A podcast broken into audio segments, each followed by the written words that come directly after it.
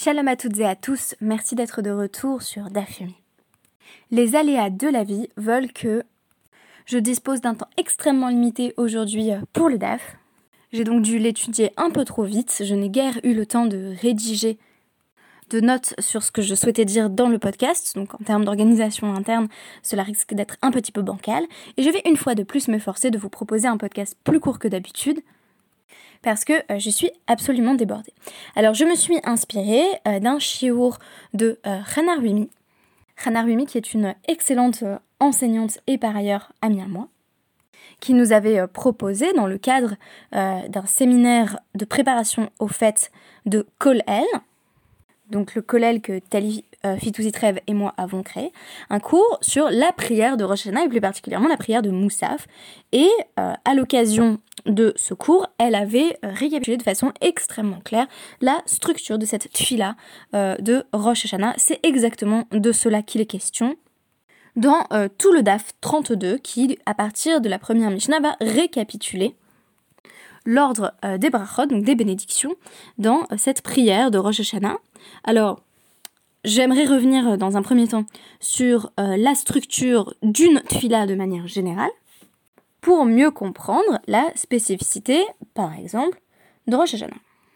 La référence du jour, euh, eh bien c'est une lecture que je vous conseille, donc aux éditions My People's Prayer Book, qu'on pourrait traduire par le Sidour de mon peuple, ou le plus particulièrement le livre de prière de mon peuple, euh, qui euh, est donc euh, en fait une série d'ouvrages, une dizaine de recueils qui vont chacun se pencher sur un aspect, une partie différente de la prière en proposant des commentaires extrêmement diversifiés sur la liturgie traditionnelle. Alors on trouve à la fois des perspectives universitaires et des lectures féministes, des lectures halachiques, des lectures chassidiques, vraiment extrêmement euh, intéressant.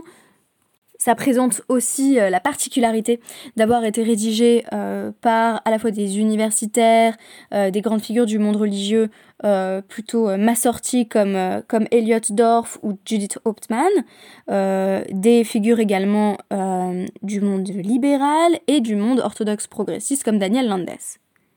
Alors, si en gros vous trouvez que euh, la c'est bien joli, mais on répète les mêmes mots tous les jours, c'est extrêmement ennuyeux, on sait pas ce qu'on dit, et si vous avez envie d'aller justement plus en profondeur pour comprendre chaque bénédiction, peut-être même chaque mot euh, dans le détail avec des lectures différentes, euh, voilà, je vous recommande le volume The Amida. Et euh, il y en a aussi sur le schéma, il y en a sur la Kabbalah de Shabbat, bref, sur les, les et des Imra, donc les psaumes qui précèdent euh, justement les bénédictions euh, du schéma. vous n'allez pas manquer de lecture et ça va peut-être donner un aspect nouveau à votre prière si vous avez l'impression qu'il y a un côté un peu rébarbatif et qu'on dit toujours la même chose. Alors justement, si on reprend la structure de la tfila de Rosh Hashanah, on constate que elle contient donc 9 bénédictions et non pas 18 ou peut-être 19 comme la tuila en semaine. Et pourtant, euh, le paradoxe, c'est que cette euh, tuila est bien plus longue. Alors pourquoi? Euh, bah, Il va en être question un petit peu dans notre DAF. Alors, de manière générale, la tuila peut être divisée, la tuila de semaine peut être divisée en trois parties. la première partie, c'est ce qu'on va appeler Shevar. Donc, ce sont des bénédictions de louanges, euh, donc euh, qui sont mentionnées euh, dans notre Mishnah puisqu'elles apparaissent dans la tuila de Rosh Hashanah aussi. Donc ça c'est la structure on va dire immuable de la tuila, à savoir Birkat Avot, Birkat Gvurot et Birkat Kedusha. Birkat Avot, c'est celle qui termine par Magen Avram, donc bouclier d'Avram et qui mentionne les patriarches. ensuite, on a Mechaya Metim, qui représente l'aspect donc des Gvurot, la, les puissances euh, d'Hachem, les différentes manifestations euh, de la puissance divine. Et enfin, Baruch Hashem, Amelech Akadosh, donc sous la forme euh, telle qu'on la prononce à, Rosh Hashanah. Et c'est le moment où en semaine, on va passer à une autre section qu'on appelle Bakasha, donc les demandes. c'est quand on demande des choses pour nous, pour le peuple, euh, ramène-nous à Sion, guéris nos malades, etc., etc. Je ne peux revenir sur chacune euh, de ces demandes, euh, mais ça nous amène à la section qui là encore est commune avec toutes les autres filotes, qui est la section finale de Odaya, c'est-à-dire de remerciement, qu'on pourrait d'ailleurs aussi traduire par, par reconnaissance. Et donc là, c'est le moment où on va reprendre avec la bénédiction qui commence par Retse Hashem Elokenu, qui termine par Amachazir Shechinatol Tzion, qui ramène sa présence à Tzion, suivi de la bénédiction Baruch Ata Hashem Atov Shemcha donc il, il est bon, ton nom est bon, et, et il, est, il est bon de te louer. Puis, euh, donc euh, à chaque fois c'est 3-3 hein, dans la section euh, et dans la section Odaya, remerciement. Le, la troisième, donc, Baruch Hashem Amevarech et Amo Israël Bashalom. Tu bénis euh, ton peuple Israël dans la paix ou en lui donnant la paix. Et au milieu, on apprend qu'à Rosh Hashanah, il va y avoir bah, la section qui est spécifique à ce jour.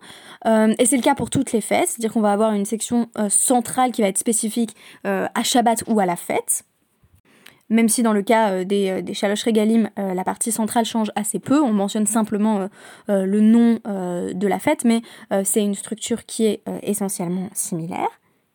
Je vous disais que pour Rosh on avait essentiellement trois bénédictions centrales. Tayom, donc la bénédiction qui commence par Ata, Bachartanu, Mikolamin, tu nous as choisi, tu nous as aimés, etc qui embraye directement sur la, sur la section des Malchouyot, donc littéralement des royautés au pluriel. Après les malchouyot, on a littéralement les zichronotes, donc les souvenirs, suivis enfin des chauffarotes, des euh, sonneries de chauffard. Et ça, c'est en gros le milieu euh, de la tuila. Donc si je récapitule, on prend Shevar, le début, on ajoute Rosh Hashanah, donc euh, avec Dushatayom, euh, et Shofarot dans cet ordre-là. Et enfin, on a quand même Odaya, la dimension de remerciement. Ce que j'ai trouvé extrêmement intéressant, c'est que euh, on garde le début et la fin et qu'on balance le milieu. Pourquoi? Bah Parce que le milieu, la bakasha, c'est toujours ce avec quoi moi je me suis toujours pas trop senti à l'aise, c'est le passage où on demande plein de choses.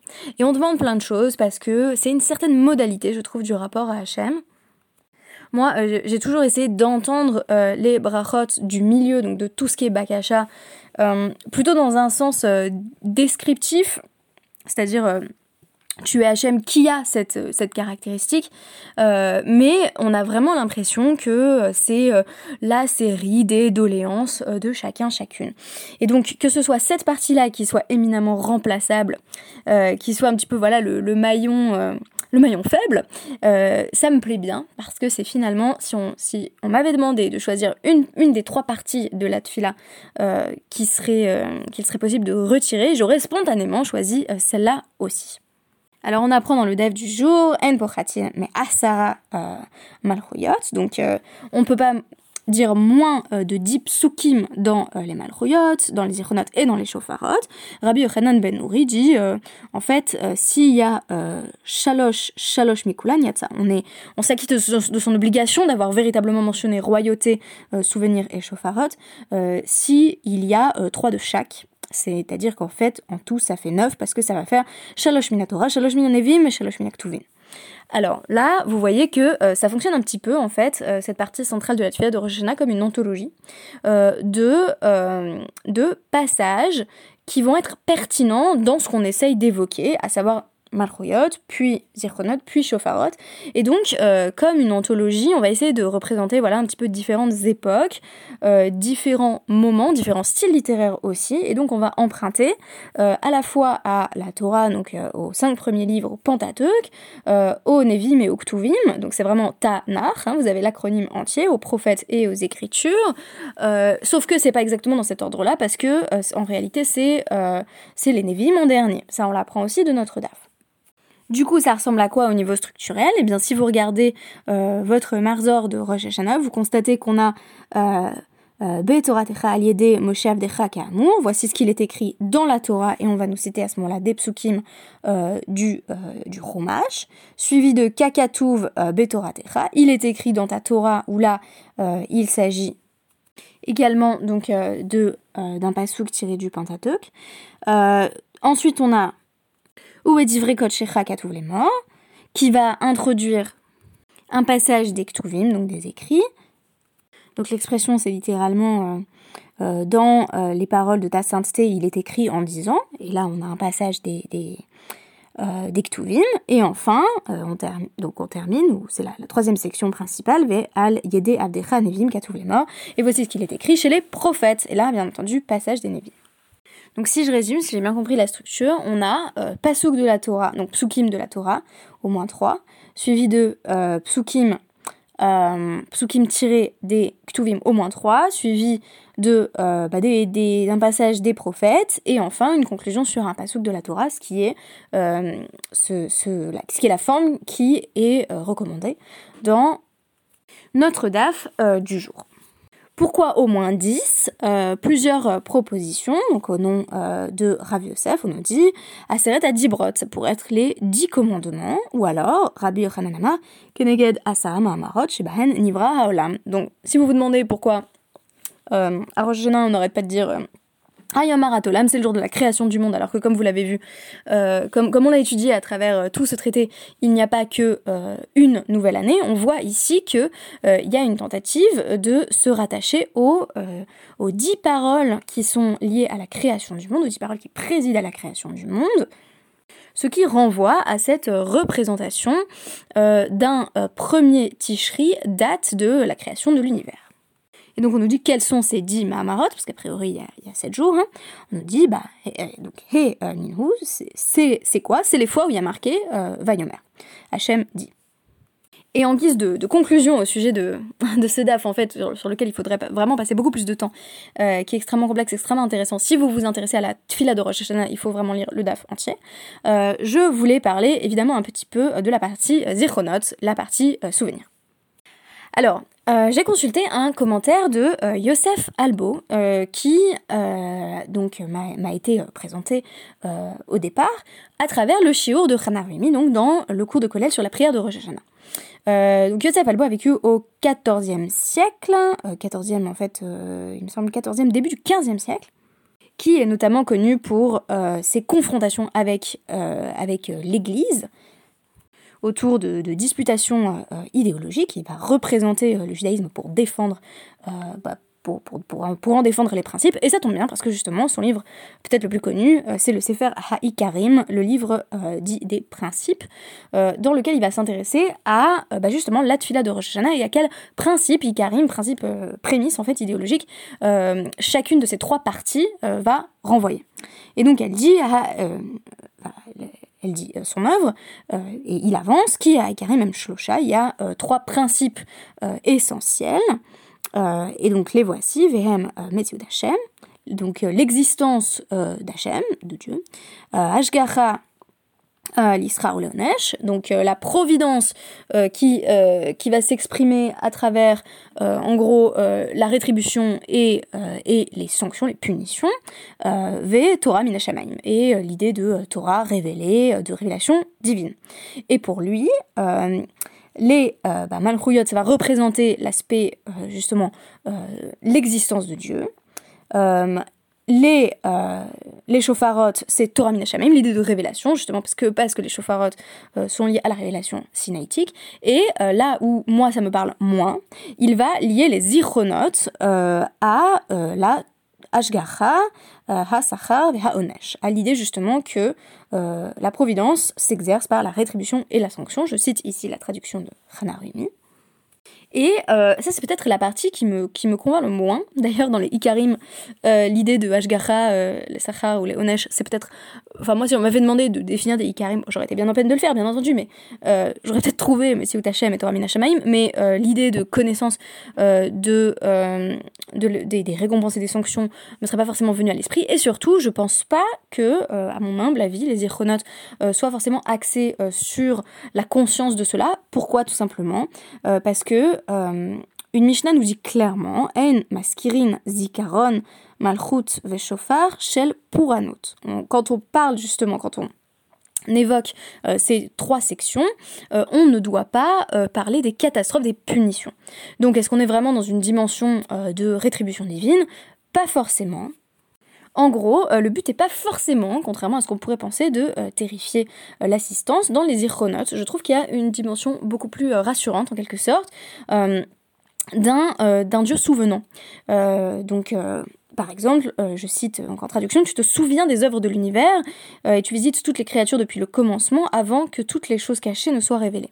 Alors c'est vrai qu'on va avoir une dimension qui va être appelée Picadon, qui est une forme de Hashgacha, qui est l'idée que finalement Hachem s'occupe de chacun chacune, a le souci de chacun chacune. On nous mentionne par exemple dans euh, les psukim que l'on pourrait invoquer, dans ces versets qu'on serait susceptible de citer pendant les Zichronot, on nous dit Hachem Pakad Sarah. Hachem s'est souvenu euh, de Sarah, il a euh, rendu visite en quelque sorte à Sarah, il, s'est rappelé d'elle pour pour lui apporter finalement une forme de rétribution. Et là, euh, la, Gemara dit Ah, c'est quand même embêtant, pourquoi mentionner Sarah en particulier, et puis de Yachidou A priori, c'est qu'un individu. Ah, mais Kevan de Atou, euh, Rabim Minak, Rabim Damien. Mais elle allait engendrer, enfanter tellement de multitudes, en fait, c'est la mère du peuple juif, euh, que qu'elle est comparée à une multitude. C'est une réponse que je trouve très belle et qui renvoie à l'idée que on a tout de même à cœur pendant les Zirchonotes de parler de l'influence ou de l'action euh, d'Hachem dans nos vies. Mais pour moi, c'est plus euh, dans le sens où on a besoin de se représenter un Dieu qui ne nous oublie pas. Euh, moi, c'est quelque chose à laquelle j'ai réfléchi par exemple dans le cadre du Discord, où on dit finalement que Dieu se souvienne. Il y a une forme de délégation du souvenir. je trouve ça éminemment rassurant et en même temps théologiquement juste de penser un Dieu qui se souvienne de tout parce que moi j'en suis bien incapable. Parce qu'en tant que peuple, justement, on n'a pas le souvenir de toute la création je sais pas, moi l'oubli c'est quelque chose qui m'angoisse énormément et qui en même temps euh, fait partie intégrante euh, de, euh, de, notre propre psyché, de la, constitution humaine, et en même temps invoquer ici la providence, la et donc un dieu du souvenir me semble pallier ce problème et cette angoisse.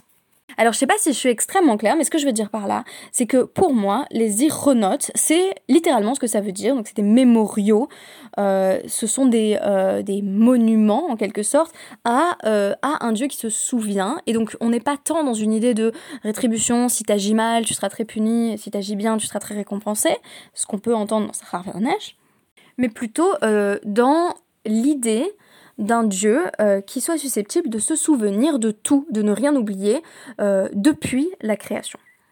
C'est aussi cela une dimension de l'omniscience euh, qui est quasi inconcevable, à savoir justement le fait d'être dans la rétention absolue, de ne rien laisser au hasard et surtout de ne rien livrer à l'oubli.